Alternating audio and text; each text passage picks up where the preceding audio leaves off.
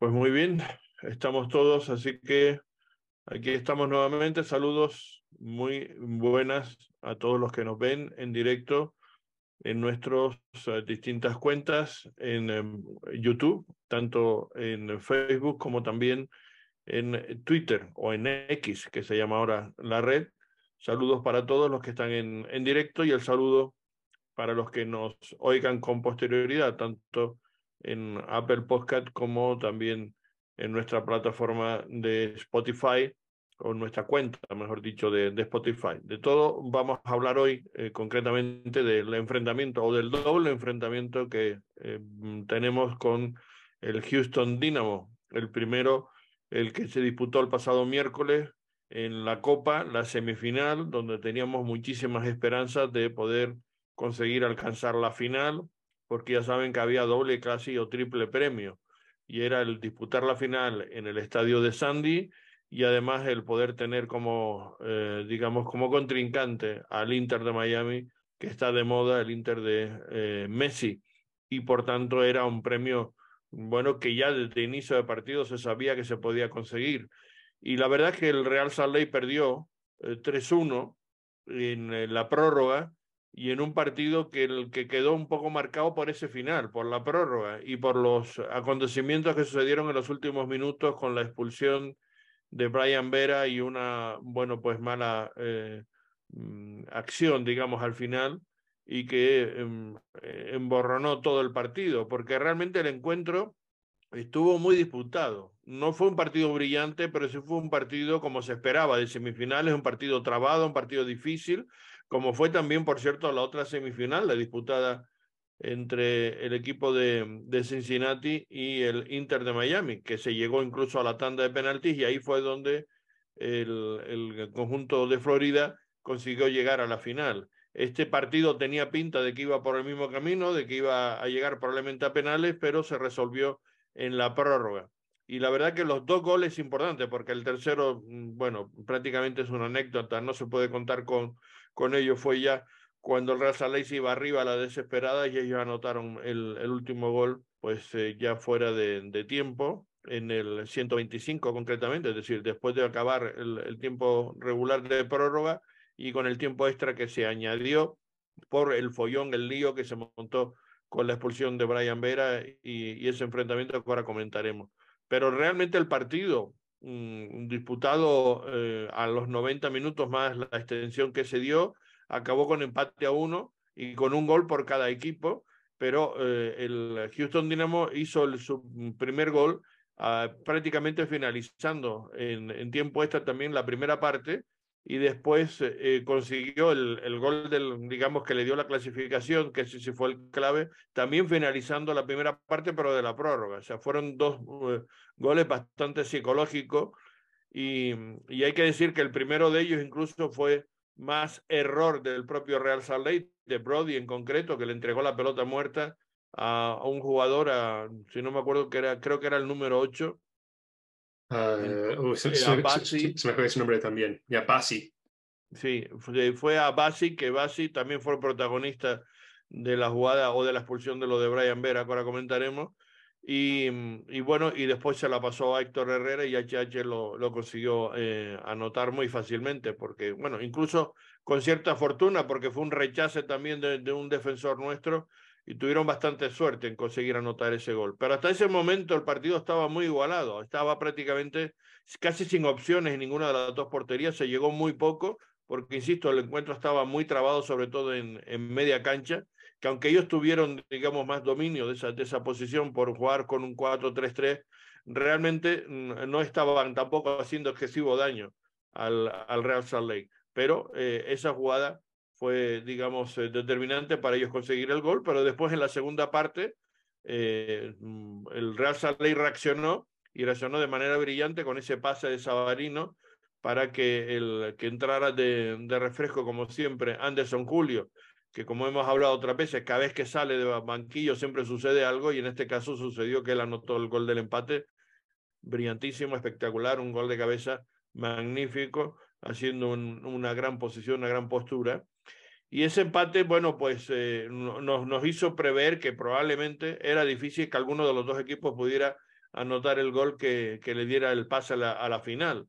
Y nos llevó a la prórroga, insisto, y después en la prórroga, pues eh, hubo otro error, otro error en este caso de la marca sobre eh, el jugador sin duda más importante de ellos, el panameño Carrasquilla, en, en media caña, cancha, y que cada vez que jugamos con él siempre nos hace bastante daño. Y en este caso fue un error de marca eh, mm, importante por parte de Nelson Palacio, que salió, bueno, pues en la, en la segunda parte de sustitución, y precisamente yo creo que una de las cosas que le había encomendado eh, Pablo Mastroeni era precisamente fijar un poquito más la posición sobre Carrasquilla, que no estuviera jugando tan suelto. Y en esa prórroga, pues él, bueno, pues eh, simplemente le ganó la posición, se adelantó el balón eh, en un pase que le dio Bassi precisamente por delante de la media, del medio campo del, del Real Salt pero Carrasquilla le ganó el puesto y, y, yo no sé por qué Nelson Palacio no le hizo falta, no, no, no lo trabó, no, no intentó pararlo como tampoco Brody, que tampoco llegó, y al final de un tiro cruzado anotó el 2-1, y esa para mí fue la clave del, del partido. ¿no? Ahora comentaremos con, con más detalle.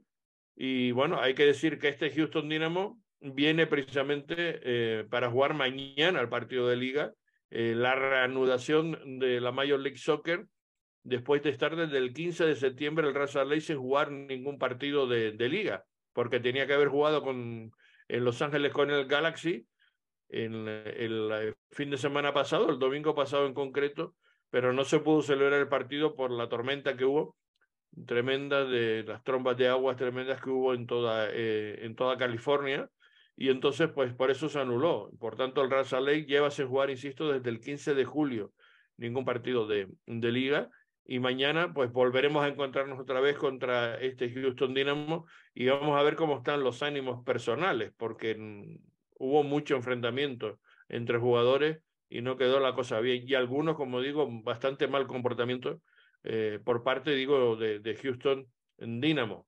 Eso no justifica la reacción de los jugadores del Razaley y en especial de Brian Vera, pero eh, es evidente que tampoco ellos estuvieron eh, excesivamente deportivos, digamos, y especialmente Basi, porque fue el que le dijo algo que no sabemos, estamos, hemos intentado averiguar qué es lo que le dijo para que reaccionara de esa manera eh, Brian Vera que lo cogiera por, el, por el cuello, pero no sé exactamente cuál es la, qué es lo que pasó, porque nadie no, nos ha sabido decir y hemos querido hablar con él, con Vera, pero no, no hemos tenido posibilidad de hablar con el jugador eh, colombiano.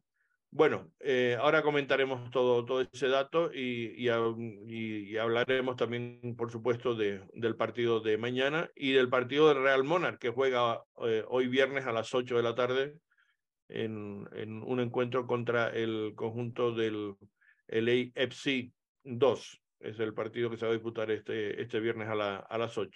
Joseph, saludo. Como siempre está con nosotros. Hoy está un poquito malito, pero bueno, así todo se incorporado. Yo eh, y quería estar ayer, nos hubiera gustado hacer el, programa en nuestro podcast ayer, pero mm, se retrasó el avión de Houston, la salida, pues casi seis horas, por un problema que, no, que tampoco sabemos muy bien el por qué, pero no tuvimos la verdad que un, unos buenos días allí y eso que fuimos a intentar disfrutar de, de, estar en Houston y de ver esa semifinal y no fue bueno ni el partido ni lo que pasó con posterioridad. ¿Qué tal, Joseph? Sí, saludos a todos. Sí, un poquito enfermo. Uh, la, semana, la semana pasada cuando grabamos también estaba un poquito enfermo, uh, pero uh, recuperando.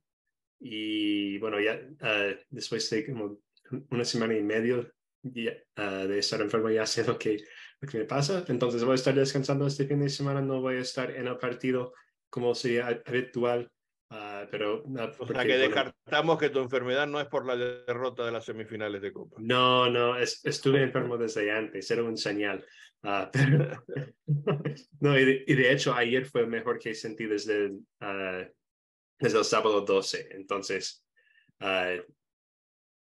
¿Estás de acuerdo conmigo en que, en que, en que, mm, digo, estás de acuerdo conmigo que mm, el enfado, digamos, en, aparte evidentemente por no clasificar y por lo que perdimos de la posibilidad de jugar con Messi la final aquí en Sandy, que hubiera sido espectacular, que probablemente se hubiera tenido que disputar en otro, en otro campo porque no habría espacio para tanta gente que, que, demandaría el querer ir a ver ese partido. Y, en fin, y por lo que representa de, haber estado, digamos, Real Salt Lake en la conversación, ¿no? Porque es el que, va, el que disputaría la final y sería muy interesante en todos los aspectos. Pero mm, yo creo que, que no mm, debemos estar muy mal, digamos, por lo, por lo que vimos del equipo. Es decir, el Real Salt Lake tampoco jugó tan mal, ¿no? Quedó peor, digamos, lo que pasó al final, que eso sí te queda con mal sabor de boca, al parte de quedar eliminado, ¿no? Sí, ah, y, pero en mi opinión, ah, la mayoría de los partidos no jugamos muy bien. Ah, yo creo que Real Salt no, no sabe cómo jugar sin Pablo Ruiz en este momento y eso, de, eso ha, hecho que nuestro, ah, nuestro estilo de, de, juego sea muy difícil para, para tener constancia y ritmo. Porque Pablo Ruiz era, era, este ritmo. Él recibía la pelota, la pelota abría espacio y de ahí empezaba la, a distribuir el balón en el ataque. Ah, o, o, quedarnos con, con, el balón para que abra otro espacio y empezamos el ataque de, otra manera. Uh, Brian Ojeda no, no es ese tipo de jugador. Uh, Jasper Lawson tampoco. Nelson Palacio podría ser, pero ahorita no está, no está listo. Yo creo en que mi opinión. Yo, yo, creo, que él, necesita tiempo para acostumbrarse a esa liga. Pero para esa función ofensiva me parece que menos. No sé, yo no lo he visto jugando en el Nacional o en, Colombia y no sé qué tal perfil, pero desde luego no me parece que sea un perfil tipo eh, o que pueda ser, digamos, el sustituto de, no, yo de Pablo, ¿no? ¿no? No hay reemplazo en ese equipo para Pablo Ruiz. Eso es, es claro. Con Palacio, yo creo que necesita un poquito de tiempo para acostumbrarse a la liga. Uh, porque eh, lo, hemos, lo vimos contra Kansas City justo antes de que acabó la, uh, la temporada para empezar la Leagues, Cup. Y jugó bien. de la... Jugó bien para qué, pero se, se notó que es, uh, es un jugador defens que juega en el defensivo y o como box to box, como dicen, pero no es un jugador de posesión tanto, uh, hasta, donde lo que hemos visto ahorita. Uh, pero eso también es el problema de que no está uh, haciendo el papel defensivo tan bien como esperábamos. eso lo vimos contra el AFC, lo vimos ayer o, o eh, anteayer contra Houston. Y yo creo por lo menos necesita un poquito de tiempo para acostumbrarse a la liga, al ritmo diferente que tiene el MLS, pero le falta un poquito. Y yo creo que tal, como vimos con, con Brian Vera, con... Ay, se me fue, oh, se me fue otro nombre de jugador. Pero, Diego Luna. Andrés Gómez. Andrés Gómez, otro ejemplo, aunque Andrés Gómez aún no ha encontrado su ritmo, uh, Palacio necesita encontrar uh, este ritmo en esta liga, porque hay momentos donde, en mi opinión, donde se ve el talento que tiene, pero no tiene el todo ya hecho en esa liga. tiene que seguir trabajando y bueno, con la lesión de Pablo Ruiz va a tener más tiempo en la cancha porque necesitamos jugadores en esta posición y él es el número dos o tres en esa posición y hay dos en, la cancha en la formación que jugamos. Entonces, vamos a ver más de él seguramente. Uh, no, y debería ser el sustituto natural, ¿no? Debería ser el, el, en esa rotación que estamos hablando de dos hombres en, en el eje central del medio campo, digamos, pues si, si está Ojeda, Pablo Ruiz es el otro, pero si no está ninguno de los dos, o hay posibilidades, o hay problemas, como es en este caso, de que no hay una ausencia por lesión de, de Pablo, lo normal es que entrara eh, Nelson Palacio, digamos, para ocupar esa, esa posición. Lo que pasa es que, bueno, tanto en el partido con, con el AFC como en el partido este, en dos partidos además de eliminatorias directas, desgraciadamente, él ha salido y ha sido responsable de no cerrar los espacios. En aquel caso fue Wanga, el que le ganó la, la, partida y, y, en este partido pues fue en la prórroga y en el prácticamente acabando ese primer tiempo la prórroga Carrasquilla el que consiguió anotar, ¿no? Eh, ganándole la posición claramente y, y, y, no siendo capaz Nelson de parar vamos, así fue su responsabilidad, por lo menos en, en, en mi opinión. Eh, bueno, me gustaría escuchar a Willy Barrueta, que está con nosotros también, que es el compañero, ya saben, de, de la radio oficial del Real Salt Lake en español, que es eh, el latino 106.3 FM y que también es habitual colaborador nuestro aquí en este podcast. Que hay Willy, muy buenas tardes, gracias por estar con nosotros. ¿Cómo estás, Carlos? Un saludo para ti, un saludo para Joseph y para toda la audiencia. Sí, listos aquí para conversar un poquito al respecto, sí, yo creo que todos con esa desazón de no haber logrado el objetivo de llegar a jugar la final aquí, ¿no? Entonces... Mm, pero, ¿qué, qué, qué te queda, digamos, porque a todos nos quedó mal cuerpo? Yo estaba en Houston, pues imagínate todavía si todavía era peor el mal cuerpo viéndolo en directo. Pero ha sido el, lo que pasó al final, que ahora entraremos a comentarlo con lo de Brian Vera y su expulsión y toda esa situación, el, el haber perdido, digamos, esa posibilidad de entrar en la final, o, o, en la actuación del equipo en general? ¿Qué, qué es lo que te quedó peor para ti o tu, danos tu opinión al respecto?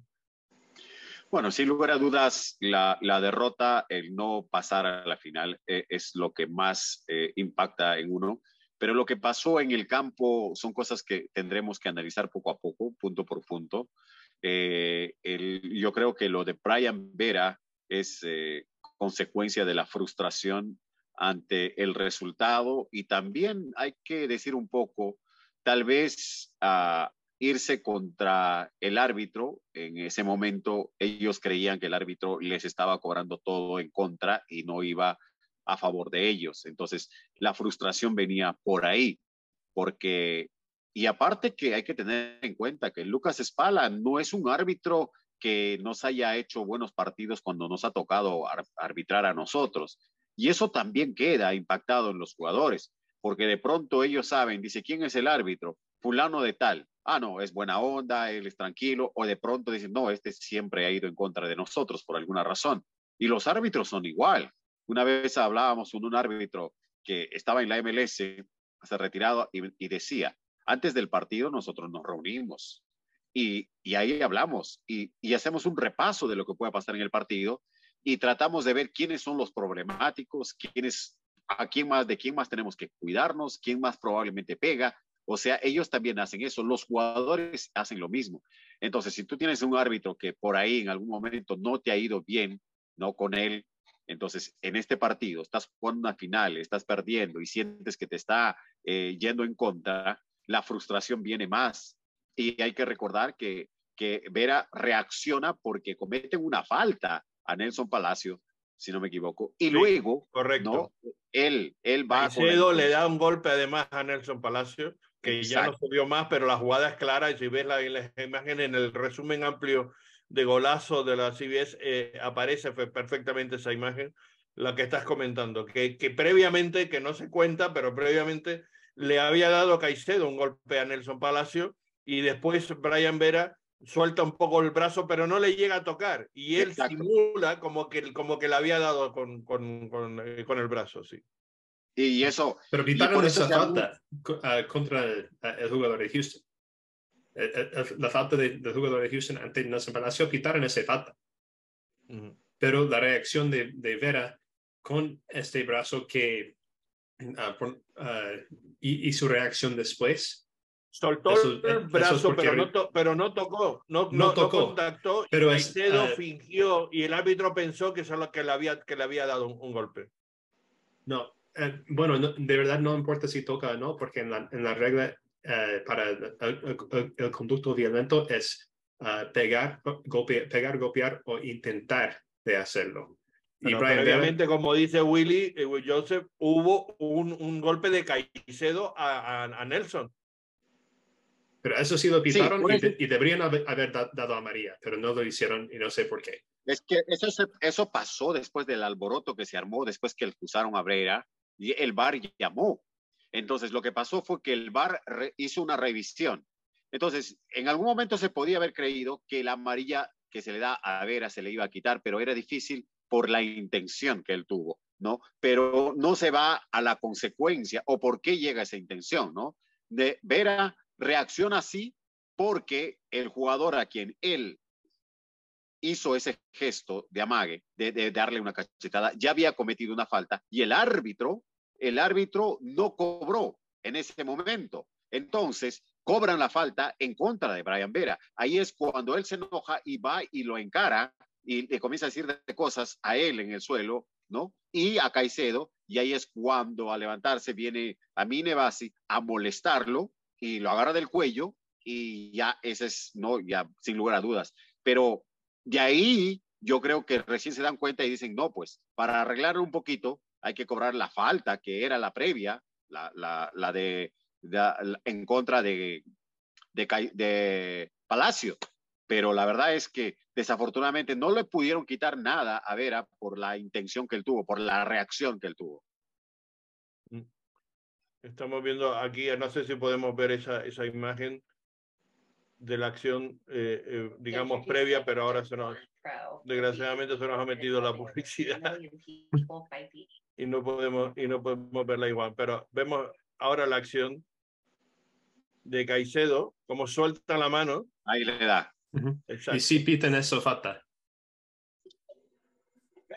Sí, el, árbitro ahí tiene su, su bandera pero, el, en favor de Real el bandera está, pero el hombre que está con la bandera, en ese momento, él levanta la bandera, indica, ¿no? Ahí que algo pasó. Pero sí, probablemente ahí hay confusión. Sí, ahí, entonces pitaron la falta original en favor de Real Salt Lake para, este ah, golpe, golpe que hizo a, Palacio, que debería haber sido amarillo. Una, tarjeta amarilla para el jugador de Houston. Pero todo lo que pasó después con Vera, eso, ah, bueno, yo no tengo ninguna queja de lo que hizo el árbitro después con las reacciones de Brian Vera. Merecido la, tarjeta amarilla ah, por lo que hizo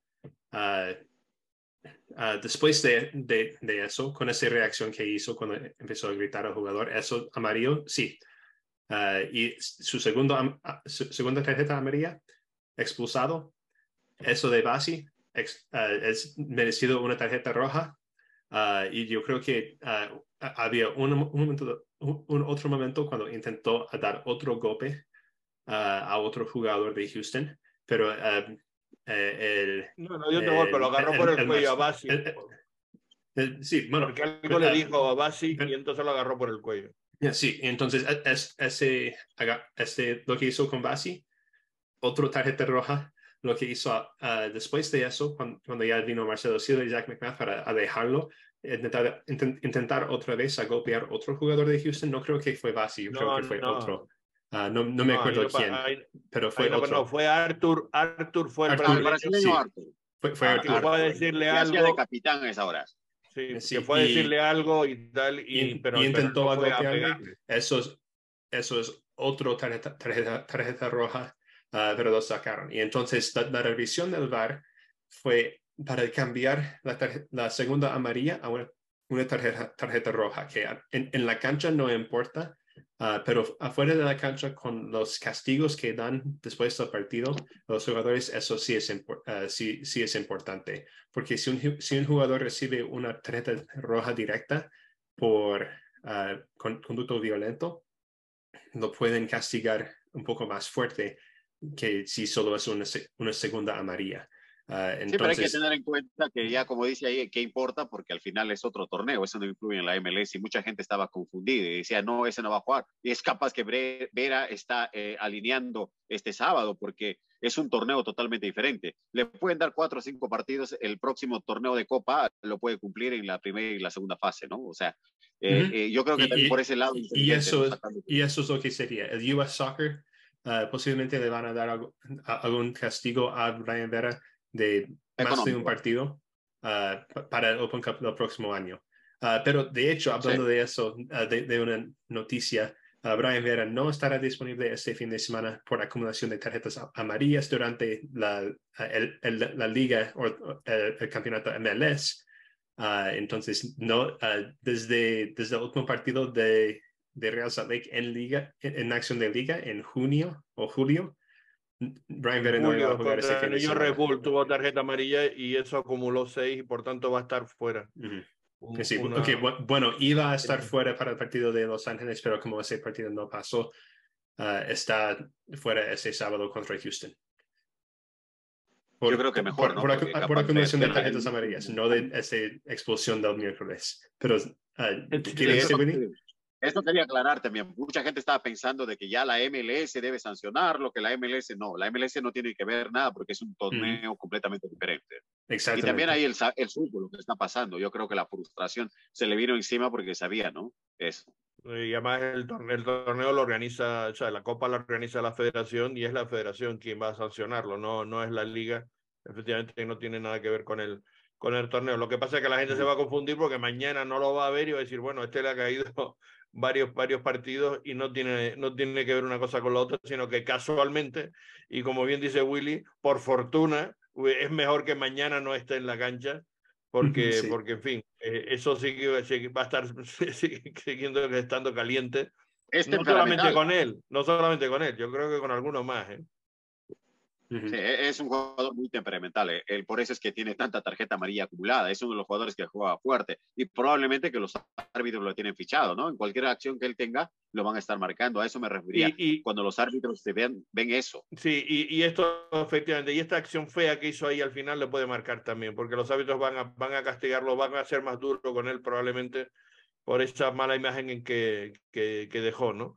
Pero hay, que decir también que todo, todo hemos visto la secuencia completa, es decir, eso viene, como tú también estabas diciendo muy bien, Willy, de que el árbitro estuvo, mm, digamos, eh, muy casero en ese aspecto en que eh, aceptó todo lo que le vendía el, el, equipo del Houston Dynamo y había un poco eh, exacerbado, digamos, había enfadado al Real Salt Lake, que estaba muy frustrado por esa situación porque estaban pitando prácticamente todo lo que ellos se tiraban, esforzaban y, y, tal. Y eso generó algún tipo de, digamos, de frustración en ese sentido. Y después la acción de la jugada que al Caicedo da primero a, Nelson y después él, pues se intenta hacer, bueno, pues digamos, eh, intenta compensar eso, pues soltando la mano, aunque no llega a darle, pero sin embargo, bueno, pues lo que vino posteriormente fue sí fue realmente muy feo sobre todo con, con lo que pasó con Basi, que lo, lo, agarró por el cuello y después esa acción con Arthur, que yo creo que no, no llegó a pasar nada, porque ya lo tenían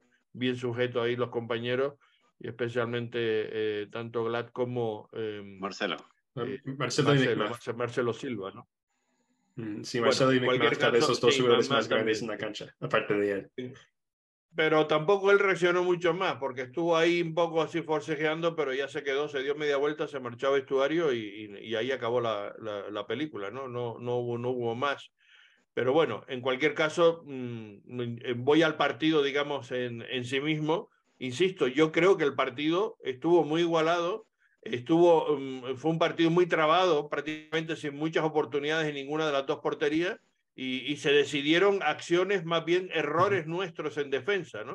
E, eso yo creo que es lo que marcó el tema. Primero lo de Brody al, al, final del primer tiempo, que fue el gol de Héctor Herrera, y después el, el, error para mí de Nelson Palacio, similar al que cometió con el AFC en media cancha, en no saber cortar al delantero, hacerle una falta, frenarlo, en fin, dejarle que el otro pueda rematar y, y hacer el gol. Antes del gol, antes del gol de Héctor Herrera, yo estaba mirando la estadística, porque yo decía, aquel que no sabe cómo juega Pablo Mastroeni de visita, han de decir que lo están eh, teniendo al Real Soleil metido o que el Real Soleil está siendo bailado, porque la posición de, balón era de 67% a favor de Houston, 33% a favor de Real Soleil, más de 300 toques de balón de, Houston, Real Soleil no llegaba ni a los 200. Entonces, pero vamos a lo más importante. En proyecciones de gol, tiros de gol en todo el partido habían nueve. Cinco era del Real Soleil, cuatro era de Houston y habían dos tiros directos al arco, uno de Real y uno de Houston. O sea, indicaba que Houston podía tomar posesión de balón, que Houston podía meterse al área de Real y que Houston podía hacer todo lo que quiere con la pelota, pero menos hacer daño cuando la defensa de Real Soleil está acertada. Cuando está acertada la defensa de Real Soleil, el plan de Pablo Mastroeni resulta, desafortunadamente, Brody se equivoca de una manera garrafal y eso cambia el resultado, cambia el partido prácticamente. Entonces, ahí está el detalle. Y para mí, Pablo se equivoca al meter a Krailak, honestamente, porque Krailak, si bien es cierto, había hecho méritos regresando de, lo, de, de su lesión, jugando en Open Cup y haciendo goles, respetó probablemente eso, pero si tú vas a jugar muy atrasado, mete un muchacho que va a correr. De por sí, Chicho, Chicho es un matador, Chicho es bueno cuando está en el área, pero un contraataque, Chicho no tiene velocidad. Anderson Julio, Dani Musowski pueden correr más que Chicho. Y si tú vas a estar metido, como estaba metiéndote Houston en todo momento en la parte de atrás, un pelotazo era fatal y mortal, como lo hacen con Anderson Julio, con, eh, con jóvenes que corren bastante. De acuerdo.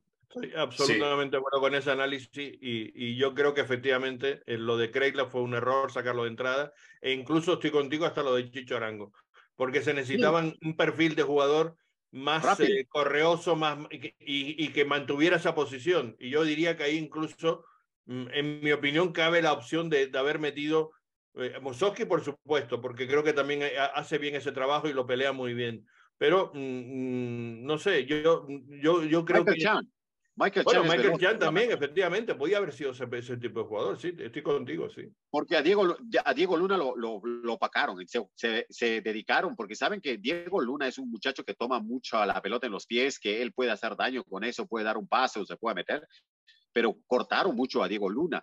Entonces, si tú te metes a, a, Michael Chan, Michael Chan es veloz, él puede tener la pelota por la banda y meter un balonazo a Musowski o a Julio, que son rápidos. Y es muy listo Entonces, en la posesión de balón, en cerrar espacios, eh, eso lo, lo hace muy bien el cubano es magnífico en eso, lo, lo, hemos destacado siempre porque sabe estar siempre muy bien en su sitio, ¿no? cubrir muy bien los, los espacios. Pasa que una cosa que, que, la gente igual no valora, y lo comentaba Joseph en, en nuestras redes sociales que lo apuntó, es que este no es la Copa de la Liga, es decir, había un número limitado de jugadores para poder sustituir, por eso uh -huh. no estaba, eh, eh, bueno, pues jugadores que quizás a lo mejor podían haber sido eh, importantes en ese, en, en ese momento o, en, en, el momento, digamos, de elegir quién eran los oportunos, ¿no? Para, para sacarlos en un momento determinado, ¿no? Uh -huh. Por el caso sí. de Rubio Rubín, es que me estaba refiriendo a que Rubio Rubín podía haber lo mejor hecho esa función de trabajo ahí en primera línea, que eso lo hace él muy bien, ¿no? De cerrar espacios, etcétera. Uh -huh. Sí, y para, para enseñar un poco de eso para los oyentes que tal vez no sabían de eso, uh, en las reglas del Open Cup no pueden tener Tantos jugadores en la banca como normalmente tiene el Real Salt en partidos de liga o de Leagues Cup. Uh, por ejemplo, uh, bueno, el ejemplo siendo este partido, tuvimos un total de siete jugadores en la banca contra, en nuestro último partido de Leagues Cup contra LAFC. Tuvimos 1, 2, 3, 4, 5, 6, 7, 8, 9, 10, 11, 12 jugadores. Entonces tuvimos casi el doble de jugadores en la, en la banca contra LAFC uh, que tuvimos contra Houston. Y esas son las, las uh, por, son por las normas del, del, US Open Cup del torneo.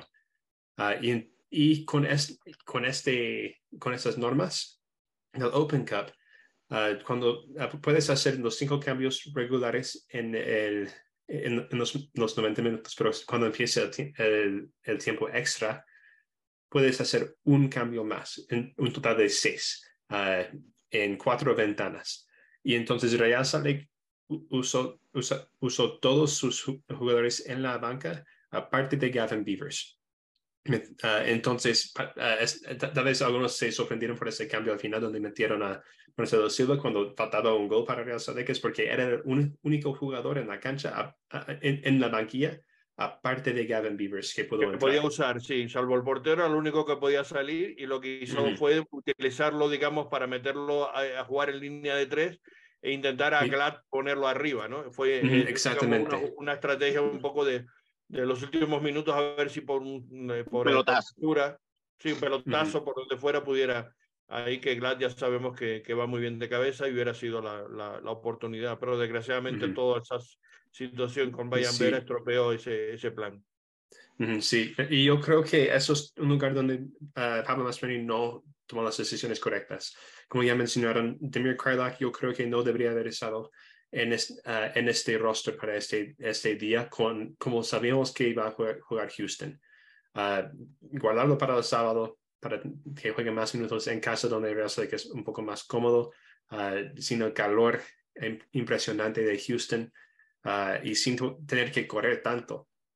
Y Porque hay que una... decirlo, yo estuve en Houston uh -huh. y eso la gente no, claro, no lo aprecia por televisión o en el partido transmitido, pero hacía un calor y una humedad impresionante. Era muy, muy difícil jugar en esas condiciones, para los dos equipos, lógicamente, pero el Real Salt Lake lo sufre. Y después otra cosa, Willy y Joseph, que, que, que también me, me, gustaría comentar, el, el campo del, del, del, Houston Dynamo, el Shell Energy, es que está en el mismo downtown, es muy estrechito, es muy pequeño ese campo. O sea, comparado, por ejemplo, con el estadio de Sandy, el Real Lake está acostumbrado a jugar con espacios más abiertos, con, con más situación. Ese es un campo una pequeña bombonera, porque además están muy, no hay muchos espectadores, además eh, había apenas media entrada, porque a la misma hora estaba jugando el equipo de béisbol, el Astro, que ya sabes que es campeón, el último campeón de, de, la, de, la, liga de la MLB y lleva varios años siendo, bueno, pues muy destacado el equipo y entonces eso está opacando un poquito también al propio Houston Dynamo, ¿no? Y por eso apenas había media entrada, un poquito más de media entrada pero aunque sea media entrada, como están muy, muy metidos en, el, en la cancha y la cancha es muy estrechita, pues hacen, eh, eh, hacen ruido, ¿no? Entonces, eso también perjudicó al, al Real Salt Lake, ¿no? El, el, la estrechez, digamos, del, del terreno, del, del, espacio. Sí, y pa para mí, uh, lo, los errores de, de Pablo Mastroeni en este partido, uh, bueno, uno, uh, traerle a Demir Krylak, porque ese partido estaba gritando que estuviera Danny Musowski, Rubio Rubin o Anderson Julio de titular. Cualquiera de los tres es, es repartido para ellos para que... Para mí Rubio uh, Rubin, clarísimo. Mus yo, yo Rubin, yo, yo, creo que debería haber sido Musowski o Rubin. Yo creo que cualquiera de los dos podría haber hecho muy bien con, es, con ese rol de correr para ayudarle a encontrar a Chicho. Porque Chicho estaba perdido todo, todo el partido porque no pudieron llegar, hacer que el balón llegara a él, porque Demir Craddock no se movía, Chicho tuvo que mover y eso lo, sacaba de sus mejores posesiones.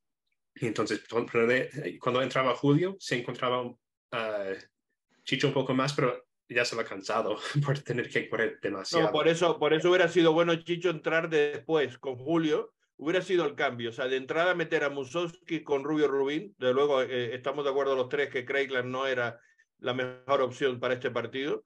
Y, y, y Rubio con, con Musowski probablemente hubieran hecho mucho desgaste y ese trabajo inicial en la primera parte hubiera sido mucho más interesante. O incluso, como estaba comentando, también a lo mejor sacar a Chan de salida eh, eh, por, por Diego Luna, ¿no? Y después, dependiendo de cómo fuera el partido, la segunda mitad, yo saco a Julio, evidentemente, que, que hace siempre la diferencia saliendo desde de, de la banca, y probablemente a Chicho, porque ya encontraría muy cansado a la, al otro equipo y Chicho podía ganar esos espacios estando más fresco, ¿no? Para jugar esa última media hora y la prórroga, por ejemplo, ¿no? Uh -huh. Sí, y yo, yo creo que también que, uh, bueno, eh, yo creo que en lugar de, de sacarle a Michael Cheng de titular uh, por Diego Luna, yo creo que ponerle a, a Andrés Gómez de titular en, en, lugar de Luna, para que Gómez puede correr, porque Gómez uh, puede correr más que que Cheng por su edad más que todo. Los dos son veloces, pero yo creo que uh, uh, Gómez puede correr un poco más. Estuvo y de ahí en el segundo tiempo meterle a, a, a, Luna para, para que su creatividad entre el partido otra vez cuando el otro equipo está un poco más cansado y ya tiene piernas frescas. Y quiero apuntar que Gómez estuvo bien defensivamente, ¿eh? tapó muy sí, bien. Espacio, estuvo bien defensivamente, pero no estuvo bien en el, en el ataque. No, en ataque como, no. Pero, y, pero y, y como pasó el primer tiempo, uh, yo creo que eso habría sido perfecto. Y de ahí en el segundo tiempo meterle a Luna para tener un poco más de creatividad uh, por ese banda izquierda, a ponerle a, a, Cheng por la derecha para darle, de, darle descanso a Sabarino, quien también yo creo que jugó muy bien, aunque tu, tu, tuvo un, un, un, partido un poco callado, tuvo la asistencia para Julio y aparte de eso no jugó mal solo que no, no lo pudieron encontrar con la pelota muy bien. bien. Sí, que se dedicaron a buscar a Diego Luna y también a, a Sabarino. Ellos, ellos cuidaron mucho eso. Entonces, por eso es que Sabarino no figuró mucho también, porque uh -huh. siempre lo tenían muy presionado ahí a, a, a Jefferson. Entonces, uh -huh. Lo, de Chicho, desafortunadamente, si el equipo está muy atrás, Chicho es muy bueno en el área. Chicho es un cazador. Chicho es de aquellos que que tiene que estar en el área, pero cuando el equipo tiene que salir desde la parte de atrás, ahí es donde necesitas gente que sea rápida. Así es como Real Soleil ha ganado sus partidos de visita, metiéndolos al equipo contrario, al arco de ellos, ocupándose en tratando de hacer gol con una defensa muy acertada, pero con pelotazos buscando contraataque, sea por la banda, con salida de repente de cuando jugaba Diego Luna o cuando está jugando por la otra banda, eh, sea quien esté, Brody escapándose y metiéndose ya, ¿no? Este, con la velocidad de aquellos que, como Musowski, hacen, hacen daño. Pero lo de Chicho, lamentablemente, pues no es un hombre que es rápido. Él ha corrido, ha hecho todo, pero ha sido el jugador que tal vez menos ha aparecido junto con Krailak, porque hemos estado muy metidos en la parte de adelante. Pero la verdad es que necesitábamos sorprender un poquito más, jugar al estilo Pablo de visitante, pero en esta oportunidad no nos salió mucho porque también Houston jugó a, a cerrar mucho las salidas de Real Soleil. Sí, estamos totalmente de acuerdo. Bueno, y, y, de eso pasamos a partido de mañana, rápidamente. Eh, ¿Qué, no, ¿Qué nos depara ese partido? ¿Cómo creen que va a afrontar el Real Salt Lake este encuentro? Y porque el Houston Dynamo es el mismo Houston Dynamo. No sé qué, qué equipo va a sacar, pero vamos, mm, va a ser muy, muy parecido, sin duda alguna, para el encuentro de mañana, ¿no? Mm, sí, yo creo que van a haber varios cambios en los dos equipos, como algunos jugadores jugaron 120 minutos uh, tres días antes del, siguiente del siguiente partido. Yo creo que van a haber algunos cambios de parte de Real Salt Lake. Um, yo creo que en ese partido vamos, uh, yo creo que de cambio vamos a ver uh, los primeros minutos de nuestro nuevo fichaje, Kevin Lambert. Ah, yo, yo, creo que de, cambio, pero para darle un poco de descanso a, a otros jugadores. Ahí también, como no tenemos a Brian Vera uh, para este partido, él, sería tercer central en ese, en ese entonces. Um, yo creo que uh, otro jugador que tal vez va, va de rotación es Andrew Brody y posiblemente Eddie también. Um, también yo creo que vamos a ver a Rubio Rubín de titular como no, ah, no, ah, no, no, fue al partido de Houston, está completamente, completamente descansado para jugar 90 minutos este fin de semana. Uh, aparte de eso, no sabría decirte qué, qué, cambios van a haber. Uh, Laffelson va a salir de titular, yo creo, en, en, la media cancha. Aparte de eso, no sé. Con Houston seguramente van a haber otros cambios por su parte. yo creo que bueno, ellos sacaron un equipo titular para el partido uh, del Open Cup, en, tal como nosotros hicimos, uh, bueno, casi hicimos. sacaron su mejor equipo, eso es evidente. Uh -huh. el, Entonces, el, yo creo que los dos equipos van a tener uh, algo, de, algo de rotación. pero, ah, yo, yo pero los dos equipos que... jugando de, de, de, las mismas fórmulas donde, y estilos que sabemos que van a jugar.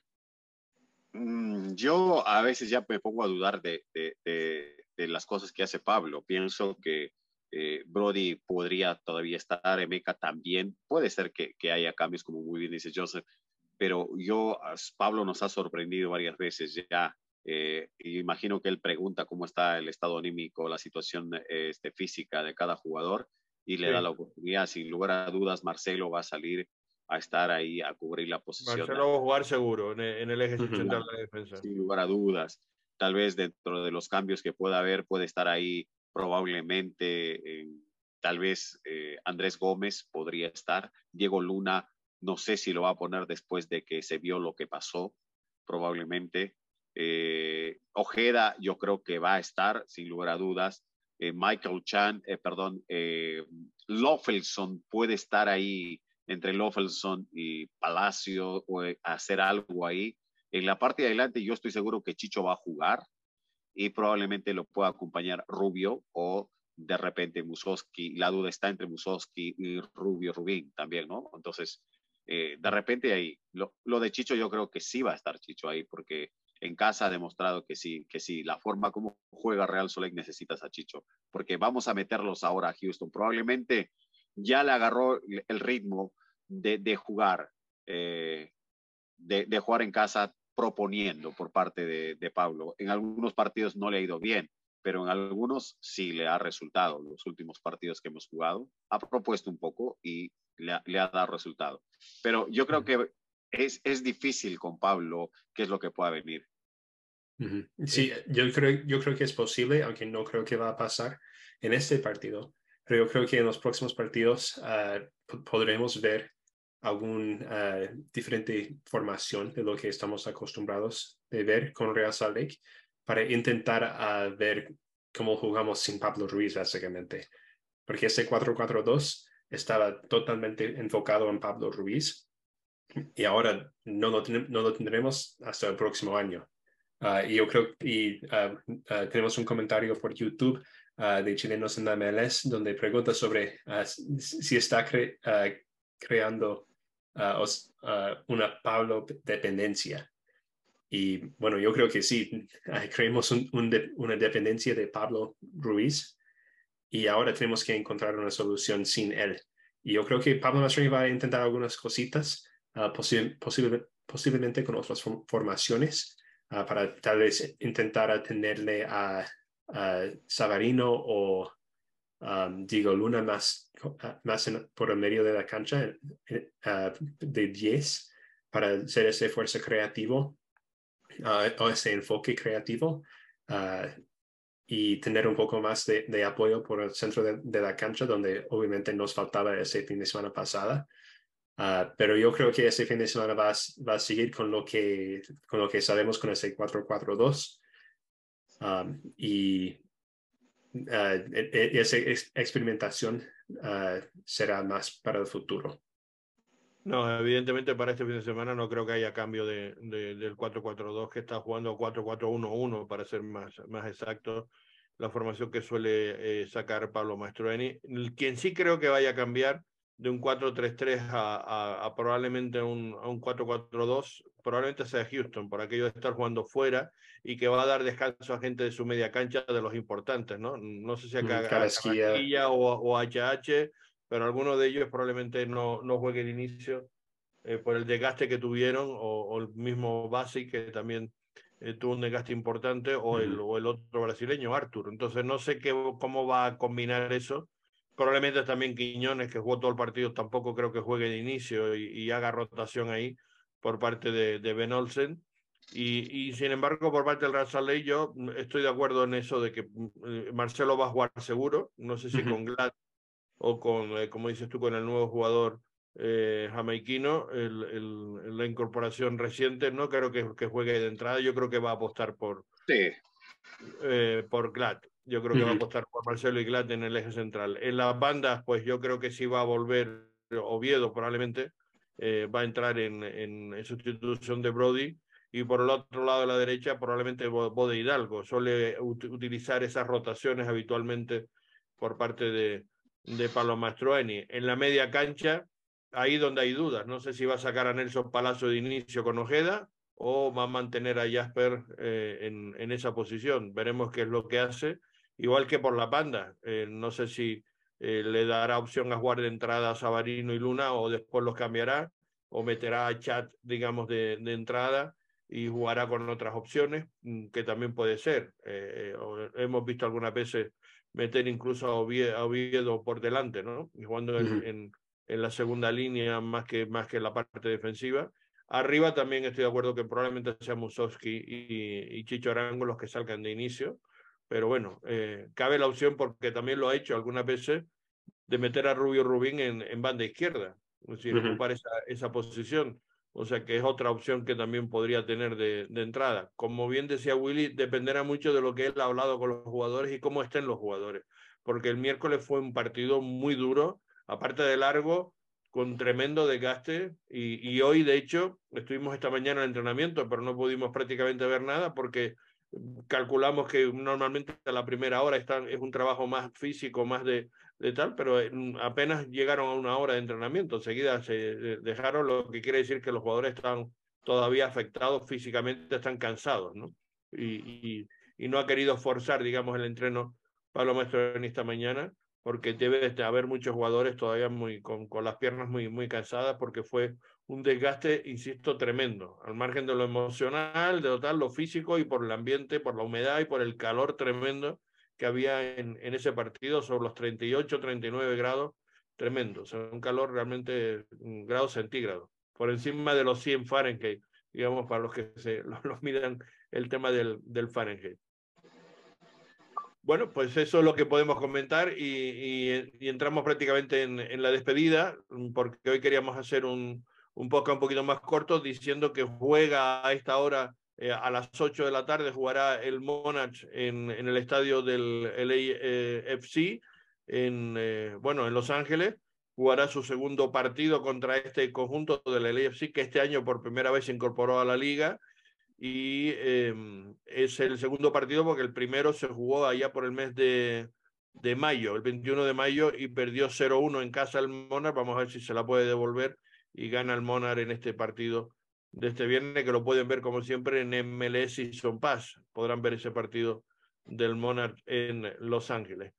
Y bueno, y este fin de semana pues eh, habrá nuevamente eh, torneo, digamos, de liga, en todo lo, todos los equipos van a estar compitiendo y va a ser una jornada pues no pues realmente interesante. Recordemos por rápidamente que la conferencia oeste quien está liderando es San Luis con 44 puntos, el AFC tiene 40, es el segundo clasificado y el Real Salt Lake es tercero con 37. Por detrás está Seattle Sonder con eh, un partido más también, pero tiene un punto menos, 36. San José tiene 35 puntos y el sexto es Houston con 32. O sea que en este partido es muy importante, aunque gane Houston no va a superar al Real Salt Lake en la clasificación, pero se va a acercar muchísimo porque podría quedarse apenas dos puntos del Real Salt Lake si consiguiera ganar en ese encuentro. Y el Real Salt Lake necesita al menos mantener esas primeras posiciones en, en la tabla. Recordemos que quedan 10 jornadas porque este debería ser el noveno partido antes de acabar la fase regular, pero como no se jugó el partido del domingo pasado contra el, el conjunto del Galaxy, que se va a quedar para el final del, el, último, el último partido, va a ser con el Galaxy. Antes estaba previsto que fuera el de, el de Colorado. Bueno, pues por tanto quedan todavía 10 partidos al Real Salt. Tiene 24 partidos disputados y le quedan 10 partidos. Veremos si eh, tiene los suma los puntos suficientes para al menos estar entre las cuatro primeras posiciones que dan derecho a playoff, a disputar playoff en, en casa, ¿no? Que eso es lo que realmente un poco se está persiguiendo para acabar esta, esta, primera, esta primera fase. Aunque recordemos que en este, en este grupo hay nueve equipos los que clasifican para la conferencia oeste y en, en el este, bueno, pues también eh, se ha hecho ese formato de tener un equipo más para entrar en, en playoff, o sea que hay más posibilidades de meterse en postemporada. Y en el este, el primero es Cincinnati con 51 puntos, el Nueva Inglaterra el segundo con 43, ya está muy distanciado el equipo de, de Cincinnati y que puede ser eh, de luego ganador del, del, eh, del Supporter Shield de la fase regular y entonces de, cabría la posibilidad de un cupo para el Real Salt Lake para haber sido semifinalista para jugar con CACAF o no hay ninguna posibilidad. Uh, en cuanto al, al Open Cup, uh, no creo que, bueno, hay, uh, por medio de Open Cup, pero más seguro en este momento sería ganarnos el MLS Cup. Um, o llegar al MLS Cup y el otro equipo ya tiene puesto en, la Conca Champions, porque uh, para, el, para el Open Cup, si, uh, yo creo que lo que tendría, tendría, que pasar es que Houston gana el MLS Cup o, o Houston gana el Supporter Shield y Cincinnati gana otra cosa. Creo que Houston ya, tiene, ya tiene ya su pase para la, lo que es la, la Copa de Campeones de la CONCACAF. Hoy se, ahora ya se cambió de nombre, ya no es la, la Liga de Campeones, ahora es la, la Copa de Campeones de la CONCACAF. Ya tiene Houston porque de por sí... Miami ya lo tiene, al ganar... Miami ya lo tiene, cedería al segundo lugar. Sí, pero, entonces... Uh, Yo pregunto, ¿Real Salé tendría opción? alguna opción. Si Cincinnati, por ejemplo, queda primero, es el otro finalista, gana el Supporter Shield, también ya tiene su, su puesto de la CONCACAF. Lo que, lo que tendría que pasar es si Houston gana el Open Cup. Uh, uh, si, si, si, Houston gana el Open Cup. Ya no hay cupo.